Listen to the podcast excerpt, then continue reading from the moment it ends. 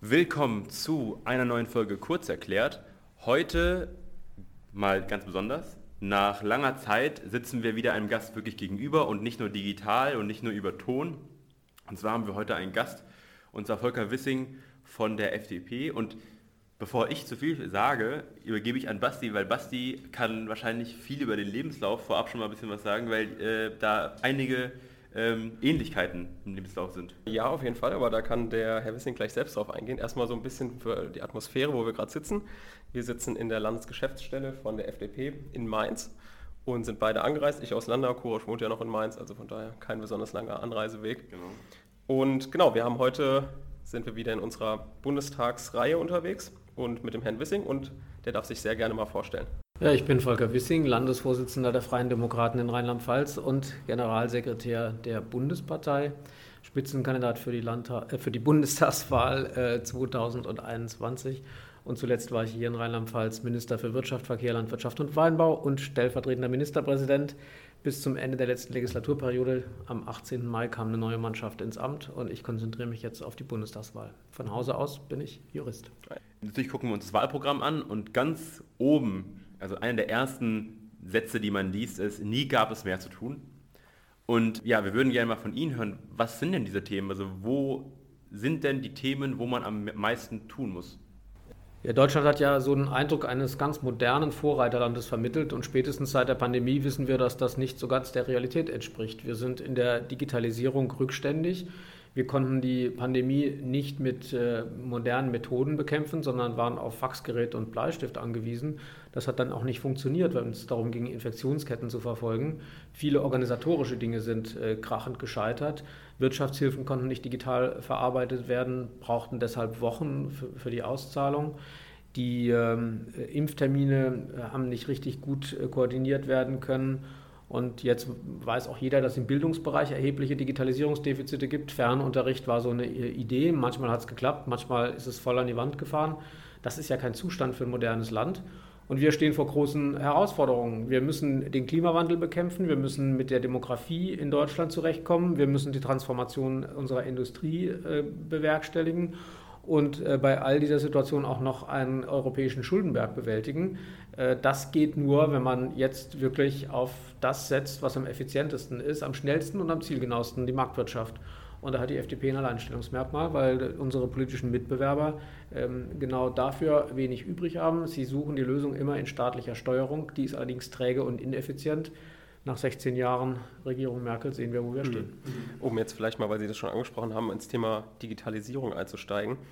Mm, wenn ich mir jetzt vorstelle, also für mich ist Digitalisierung oder die schlechte Seite der Digitalisierung oder so wie, wie der Stand jetzt ist, ich gehe in Landau nach dem Referendariat gehe ich in Pfälzerwald wandern und dort habe ich sofort E-Netz. Also ich habe ein LTE-Netz, es gibt gar, gar keine Chance. Teilweise an der französischen Grenze habe ich sofort LTE-Netz, aber französisches und eben deutsches E-Netz. Wie, wie kann das sein? Also warum ist das so?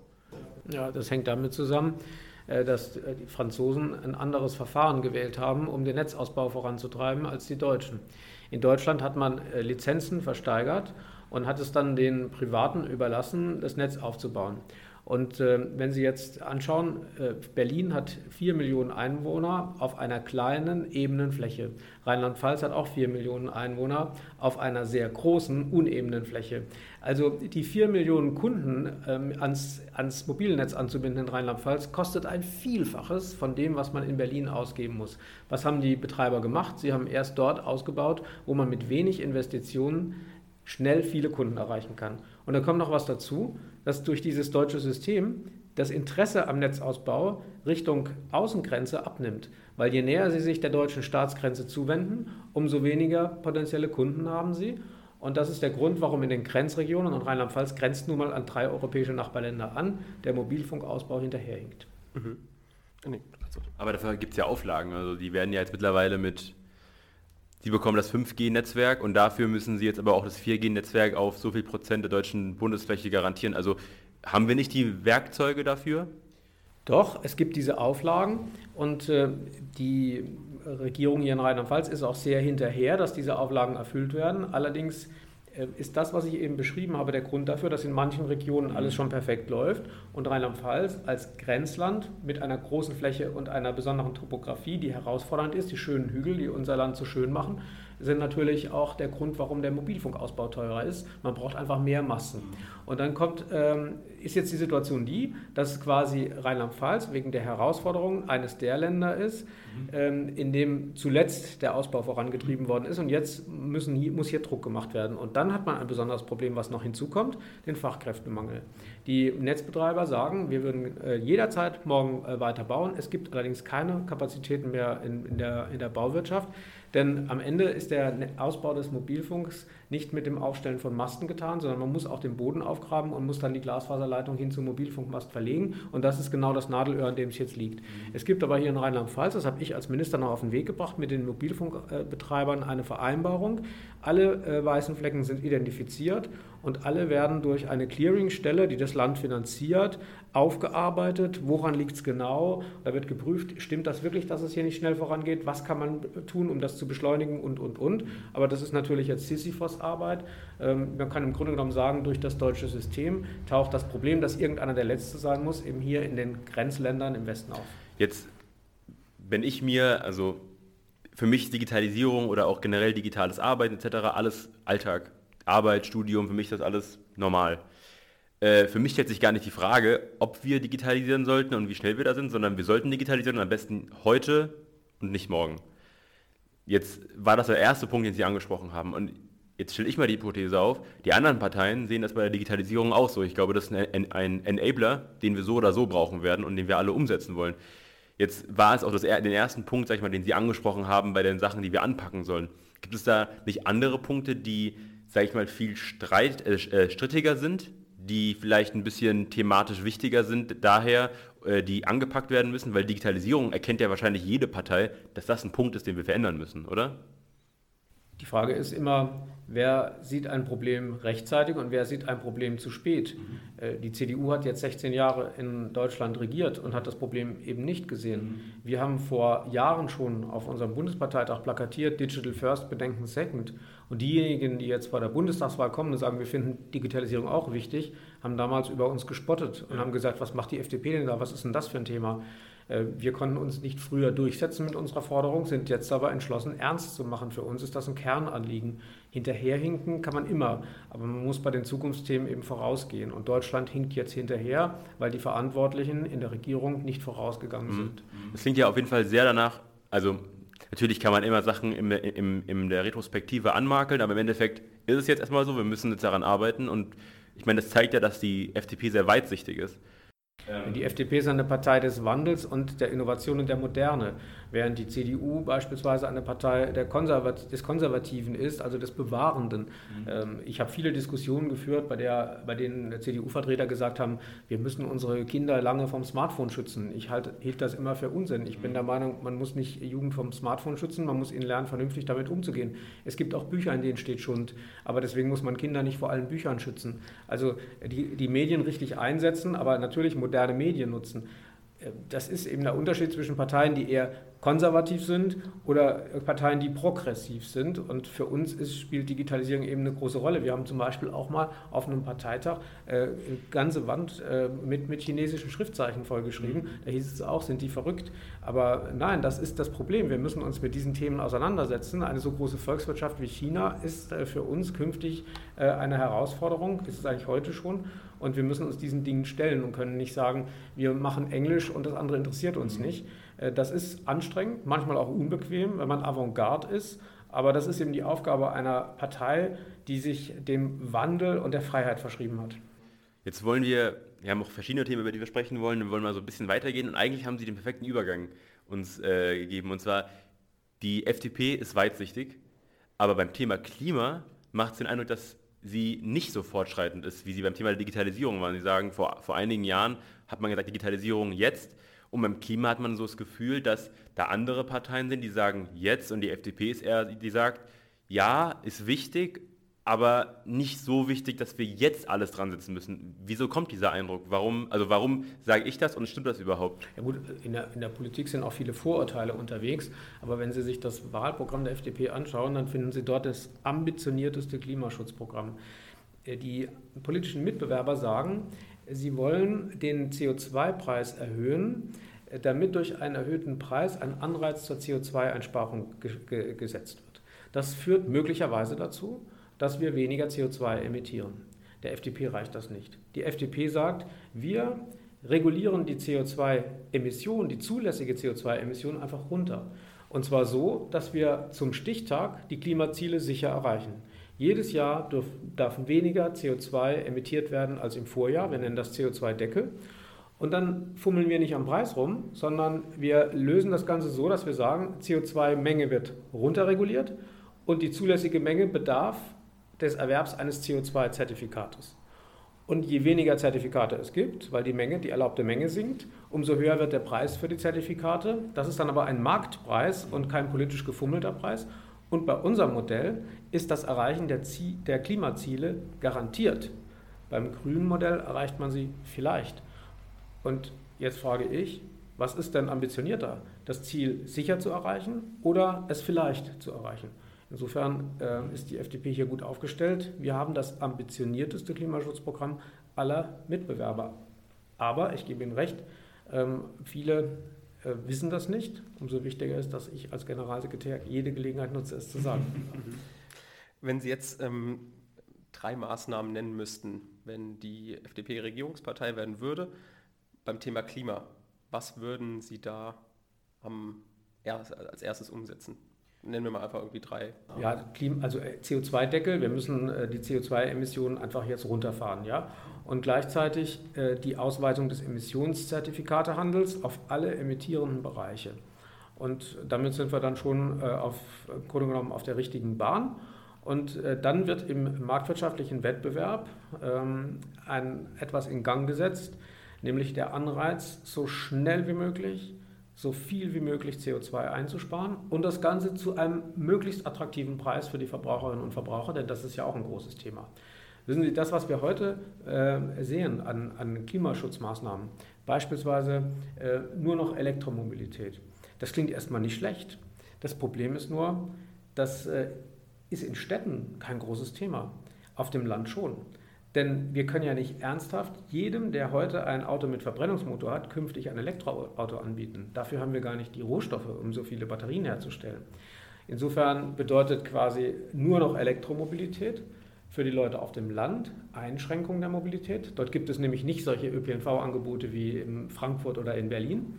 Und das kann ja nicht richtig sein. Deswegen, was wir brauchen, ist den Wettbewerb um neue Technologien. In Wahrheit haben wir die richtigen Technologien heute noch nicht um die Klimaschutzziele zu erreichen. Und deswegen müssen wir Gas geben, um die zu entwickeln. Und Gas geben äh, kann man nicht, indem man Planwirtschaft einführt, sondern indem man Marktwirtschaft einführt. Der Wettbewerb und das Anreizsystem der Marktwirtschaft sind immer noch am schnellsten. Das ist unumstritten. Trotzdem äh, haben wir wenig Verbündete in Deutschland, um diesen Weg zu gehen. Und ich bin der Meinung, wenn man Klimaschutz mit der, mit der Planwirtschaft erreichen möchte, wird man scheitern. Mhm. Sie haben direkt als erstes die Maßnahme gesagt, okay, wir wollen auf jeden Fall CO2 deckeln. Wie würden Sie das machen? Ja, indem wir die CO, jede CO2-Emission ähm, unter den Vorbehalt des Erwerbs eines CO2-Emissionszertifikates stellen und die Zahl der Zertifikate, die, ver, die verkauft werden, ähm, jährlich reduzieren, sodass am Ende nur noch so viele Zertifikate auf dem Markt sein dürfen, wie CO2 emittiert werden darf, um die 1, das 1,5 Grad Ziel zu erreichen. Jetzt habe ich äh, natürlich auch durchs Parteiprogramm geguckt, nicht auf jede Seite, das waren fast 100 Seiten, aber eine Sache, die ich beim Thema Klima ähm, gesehen habe, vielleicht noch ein Punkt dazu ganz kurz, warum man vielleicht denkt, dass sie nicht so viel mit Klima zu tun haben, hat vielleicht auch damit zu tun, dass Klima Kapitel 6 oder plus ist. Also da gibt es ganz viele Themen, die zuerst genannt werden, nur vielleicht zurück, warum der Eindruck entsteht. Aber da steht auf jeden Fall ein Wort, und zwar das Thema Klimadividende ist ja auch sozusagen ein Themengebiet oder eine Anwendung, die die Grünen auch schon so ähnlich erwähnt haben. Was hat es damit auf sich? Also das scheint ja gerade aktuell nicht nur durch Ihre Partei, aber auch durch andere Parteien so am Kommen zu sein. So klar ist, wenn wir das Modell gehen, was ich eben genannt habe, dass wir den, den Zertifikatehandel ausweiten und die CO2-Emissionsmenge reduzieren, dass es dann zu steigenden Preisen führen wird. Und wir sehen das Problem einer sozialen Schieflage, weil viele ähm, werden sich dann bestimmte Dinge nicht leisten können. Das darf nicht passieren.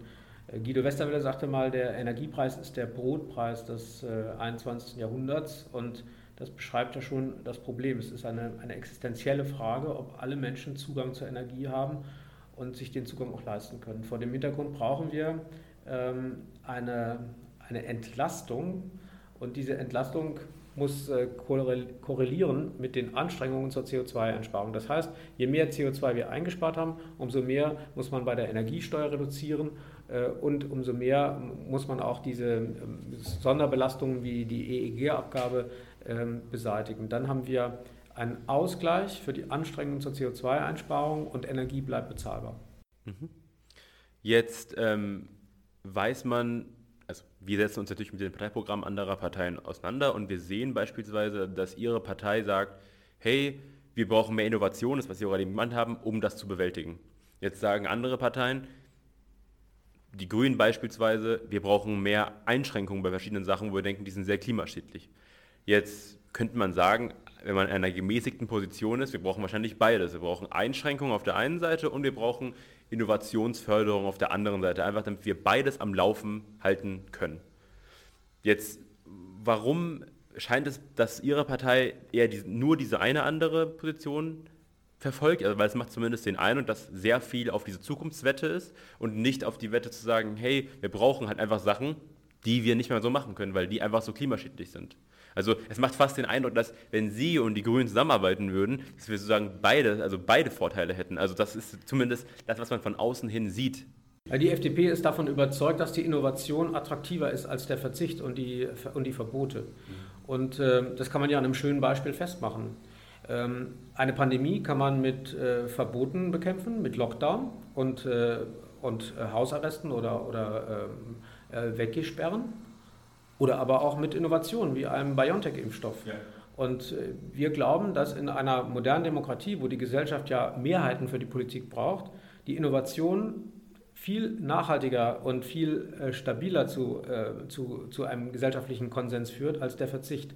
Kurzfristig verzichten ist machbar, aber dauerhaft verzichten ist eine Illusion. Und deswegen ist es auch eine Illusion zu glauben, man könnte sagen, stellt einfach das Fliegen ein, fahrt mit dem Zug. Ich finde Zugfahren auch okay, aber man kommt nicht nach Amerika mit dem Zug und in einer modernen Gesellschaft ist es auch wichtig, dass junge Menschen mitkriegen, was, was ist das für eine Gesellschaft in den USA? Ich will da mal hin, ich will das mal erleben. Und deswegen ist es ja auch so, dass die grünen Politiker, die immer den Verzicht predigen, gelegentlich auch ähm, beim Langstreckenflug erwischt werden und dann äh, groß erklären, warum es für sie gerade nicht möglich war zu verzichten. Und genau die gleiche Erklärung gibt es für viele andere Menschen auch. Und deswegen suchen wir äh, nicht den, die Lösung im Verzicht für andere, sondern wir suchen die Lösung in der Innovation für alle. Und das hat ja in der Vergangenheit auch gut funktioniert. Äh, das ist eben der Unterschied, ob eine Partei pessimistisch ist und sagt, wir werden keine Lösung finden, deswegen müssen wir jetzt alle verzichten und uns zu Hause einschließen oder ob man sagt, wir glauben an technologische Innovation. Der BioNTech-Impfstoff zum Beispiel ist mit Gentechnik entwickelt worden. Waren die Grünen immer dagegen, weil sie gesagt haben, Gentechnik ist ganz schlimm, bringt uns nichts. Hauptsache, äh, am besten verbieten wir es. Die FDP hat immer gesagt, Gentechnik ist eine Wahnsinnschance, sollten wir hier in Deutschland voranbringen. Es waren FDP-Wirtschaftsminister, die das Unternehmen hier in der Gründung und in der Entwicklung begleitet haben. Heute sagen auch die Grünen, ja, jetzt finden wir die Innovation plötzlich auch ganz toll. Die entsteht aber nur dann, wenn man sie auch im eigenen Land zulässt. So, das ist der Unterschied. Und ich glaube nicht, dass wir, ähm, es gibt immer mal Situationen, wo man sich einschränken muss, wo man mal, ich sage mal, die Zähne zusammenbeißen muss oder eine schwierige Phase hat. Mir haben auch ganz viele Bürger gesagt, hey, macht vier Wochen hier totalen Lockdown und dann gehen wir ganz diszipliniert da durch und dann ist das Ding vorbei. Aber das funktioniert leider nicht. Und deswegen, ähm, ich sage mal, wir brauchen natürlich an der einen oder anderen Stelle auch mal Einschränkungen. Aber wirklich ähm, unsere menschlichen Bedürfnisse nach Mobilität, nach sozialen Kontakten, um die, denen gerecht werden zu können, brauchen wir in einer modernen globalisierten Welt Innovationen wie Impfstoffe, neue Medikamente, neue Möglichkeiten. Und wir haben heute die technologische Lösung für, den, für die dekarbonisierte Mobilität beispielsweise noch nicht. Wir haben auch noch keine technischen Lösungen, um unsere, unseren Energiebedarf quasi ähm, CO2-neutral zu decken. Und deswegen ist es gerade jetzt wichtig, dass wir nicht die Dinge runterfahren und sagen, wir mauern uns in den, in der, im Status quo ein, sondern dass wir Vollgas geben bei Forschung und Entwicklung. Und das geht eben zum Beispiel nicht durch die Steuererhöhungspläne von Frau Baerbock, sondern das geht eben nur, indem man Investitionsanreize in Forschung und Entwicklung im privaten Sektor setzt. Jetzt ist natürlich der Verbot immer das, was man erzählt. Tatsächlich geht es ja meistens eher um Einschränkungen. Also sie haben Flüge sollen ja nicht verboten werden, was sagen, was die Idee von denen, also von den Grünen ist beispielsweise, sondern dass man versucht, das einfach zu disincentivieren, dass man sagt, hey, nimm die Bahn, wenn es möglich ist. Aber ich würde gerne auch auf, auf einen anderen Darf ich zu dem Thema Einschränkungen? Das große Problem bei der Einschränkung ja. ist ja, ja wer verteilt es denn dann? Ähm, wir können natürlich so machen, dass wir sagen, wir machen nur noch, wir erlauben nur noch eine bestimmte Anzahl von Flügen. Mhm. Äh, dann werden die aber ziemlich teuer. Das wird dann kein Vergnügen für äh, den normalen Bürger mehr, sondern nur noch für betuch, besonders betuchte Leute. Soll es so sein? Oder wollen wir sagen, nein, nein, wir machen nur noch eine begrenzte Anzahl von Flügen? Dann muss man einen Antrag beim Staat stellen und die Politik teilt dann die Flüge sozial gerecht zu. Ist das eine Welt, in der wir leben wollen? Da sage ich doch lieber, lasst doch das Fliegen weiterhin zu, aber macht Auflagen, dass es CO2-neutral sein muss. Wo ist das Problem? Wenn wir mit synthetischen Kraftstoffen fliegen, die wir mit äh, erneuerbaren Energien hergestellt haben. Ja, also das muss das Ziel sein. Die, dieses, diese Idee, wir machen einfach weniger, bedeutet ja, wir müssen es verteilen in der Gesellschaft. Wer kriegt es denn dann? Ja, darf ein Schüler dann nach Amerika fliegen oder darf der Manager fliegen, weil er sagt, ja, mein Flug ist viel wichtiger, ich bringe viel Geld. Ja? Mhm. Ist der Schüler nicht wichtig, wenn er sagt, ich möchte mich bilden? Wer teilt das zu? Machen das dann Politiker? Und die Staaten, in denen Politiker knappe Ressourcen verteilt haben, waren die Staaten, in denen die Bürger nach Freiheit geschrien haben, mhm. weil sie schlimmstes Unrecht erlebt haben, weil komischerweise man in den Staaten festgestellt hat, dass die Bedürftigkeit bei Politikern immer vor allen Dingen bei denen gesehen wurde, die der gleichen Partei angehören. Jetzt würde ich gerne mal auf einen, trotzdem auf einen Punkt hinauskommen. Sie haben über die Corona-Pandemie gesprochen. Und eigentlich ist das das beste Beispiel für die Anfangshypothese, dass man beides braucht. Wir hatten die Innovation, aber sie hat Zeit gebraucht, bis sie kam. Und um die Probleme bis dahin im Griff zu halten, da hatte man kein anderes Mittel als über, also als mit Verboten oder Einschränkungen zu arbeiten. Also dennoch sehen wir, dass die Balance zwischen beiden, also beides sind Mittel und ich sage mal, das Heil liegt nicht in dem einen oder dem anderen im Reihen, sondern wahrscheinlich in beiden.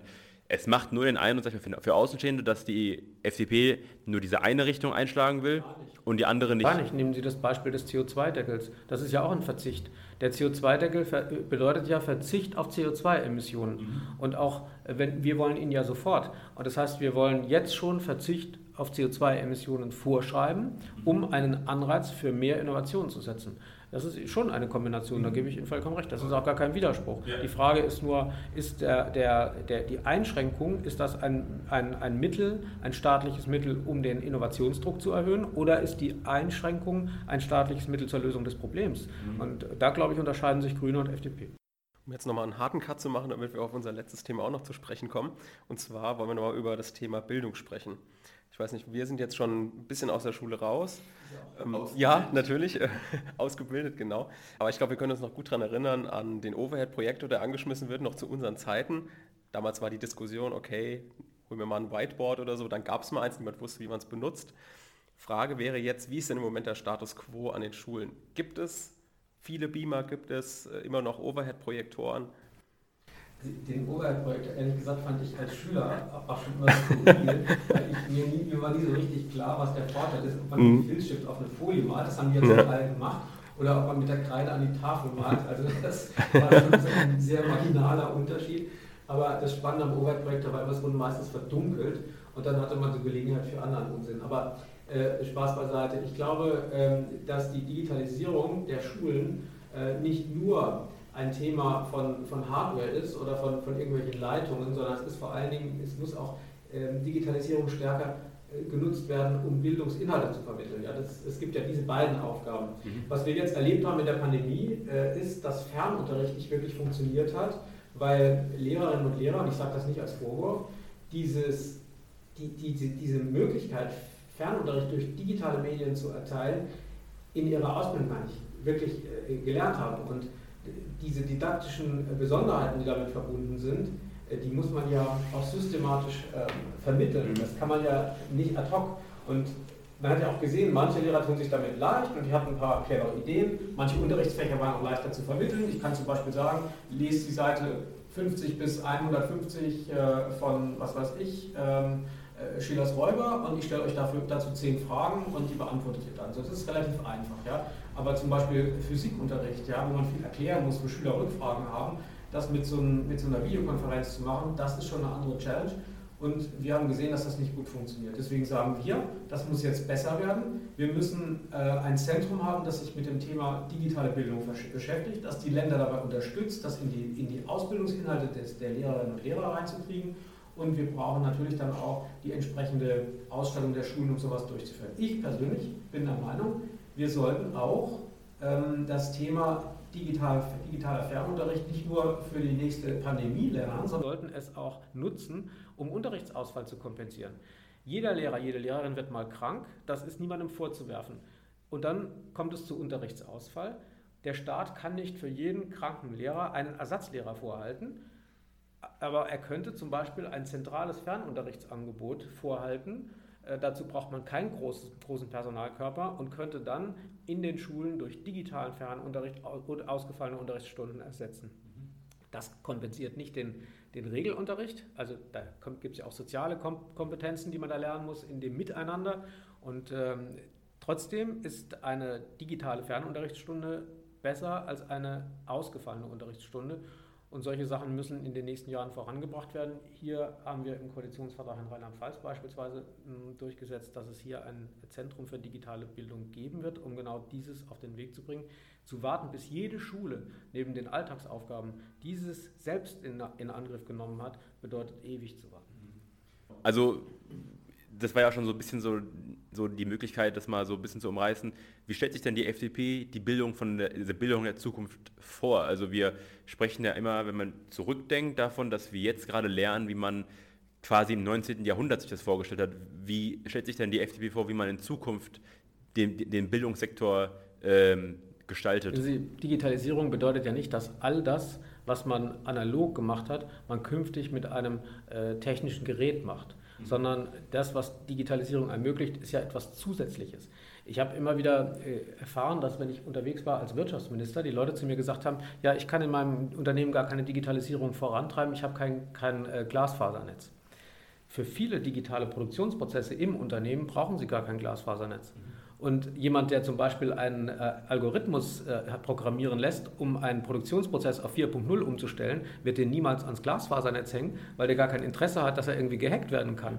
Und deswegen ist das ein Zeichen dafür, dass alle sagen, bei mir fängt die Digitalisierung erst mit dem Glasfasernetz an. Ähm, das, das zeigt, dass viele noch nicht wirklich verstanden haben, was Digitalisierung für ihr Geschäftsmodell bedeutet. Ich will nicht sagen, dass man die Glasfaser nicht braucht. Natürlich braucht man die. Aber man kann viel früher schon anfangen, äh, den eigenen Produktionsprozess auf 4.0 umzustellen. Und jetzt nochmal kurz zu den Schulen. Digitalisierung ist ja eine große Chance. Sie ermöglicht uns ähm, viel mehr Individualisierung. Ähm, während die, die, die, Industrieprozesse sehr stark auf Standardisierung ähm, ausgerichtet waren und äh, bietet die Digitalisierung die Möglichkeit, individuelle Sachen schnell zu produzieren. Und diese dieser Effekt der Individualisierung, es gibt die Beispiele von den Adidas-Schuhen, wo man sich quasi seine Schuhe selbst gestalten kann und die laufen trotzdem zum vernünftigen Preis vom Band. Ja. Das geht mit der Industrieproduktion nicht. Da laufen morgens weiße und mittags schwarze Schuhe, aber dazwischen kein rosaner. Ja. Und ähm, das geht eben mit der Digitalisierung. Und in der Bildung äh, gibt es eben auch ähm, neue Möglichkeiten. Es gibt äh, Menschen, die können sehr gut lernen, wenn sie einen Text lesen. Und andere lesen den und haben nichts verstanden. Die können aber sehr gut lernen, wenn man ihnen den Text vorliest. Und wieder Dritte können sehr gut lernen, wenn sie einen Text sehen und dazu immer Bilder, sodass sie das auch nochmal optisch-grafisch wahrnehmen. Der Lehrer, die Lehrerin weiß aber nicht in der Klasse, wie lernen diese Schüler. Und dann haben wir noch das Problem, dass die Schüler ja sehr unterschiedlich sind und trotzdem in einer Klasse unterrichtet werden sollen. Digitalisierung mit modernen Medien bietet jetzt die Möglichkeit, den gleichen Stoff in der gleichen Klasse den Kindern auf die Art und Weise zu vermitteln, wie sie am besten lernen. Und das ist eben das, was an individuellen Möglichkeiten die Digitalisierung uns eröffnet. Das müssen wir nutzen, aber nicht einfach hergehen und sagen, alle kriegen jetzt ein Tablet und jetzt kriegen sie alle was aufs Tablet aufgespielt und alle lesen. Ja? Dann fallen die eben hinten runter, die beim Lesen halt einfach nicht gut lernen können. Das kennt ja jeder auch an der Uni. Manche hocken sich in eine Vorlesung und sagen, ich bin schlauer. Andere gehen in die Vorlesung und sagen, ich habe nur Bahnhof verstanden, ich muss das zu Hause lesen. Ja? Jeder weiß das. Und in der Schule äh, kann man diese Differenzierung nur sehr bedingt machen. Ja, man versucht heute so zu mischen, indem man sagt, mal macht man etwas mit dem, mal mit dem Schwerpunkt. Aber die Digitalisierung bietet die Möglichkeiten. Und jetzt noch ein Punkt auch noch. Digitalisierung bietet uns auch die Möglichkeiten, das ist das Spannende, rauszukriegen, wie Schüler am besten lernen. Das muss man erstmal wissen, bevor man ihnen das so vermitteln kann. Und wenn man sich anschaut, was zum Beispiel am DFKI in Kaiserslautern so erforscht wird und was für Ergebnisse die schon haben, um digitale Klassenzimmer einzurichten, dann hat man, glaube ich, eine Vorstellung davon, wo das hingeht. Und es reicht nicht aus, die Schulen als Glasfaser anzubinden und jedem Schüler ein Tablet zu geben und dann zu denken, jetzt geht es digital weiter, sondern da ist eine ganze, ganze Menge zusätzliche Dinge noch zu schaffen. Und wenn wir uns anschauen, ich habe eingangs, eingangs ja gesagt, wir haben in Deutschland erhebliche Herausforderungen wegen unserer demografischen Entwicklung. Wir können es uns nicht leisten, dass irgendjemand hinter seinen Bildungsmöglichkeiten zurückbleibt, weil man nicht früh genug ihn oder sie auf die Art und Weise gefördert hat, wie es für den oder die am optimalsten ist. Und deswegen äh, bietet uns Digitalisierung die Chance, ähm, jedes Talent äh, in den Kindern zu heben, weil wir früh und klar erkennen können, mit welcher didaktischen Methode die Kinder optimal äh, Wissen vermittelt bekommen.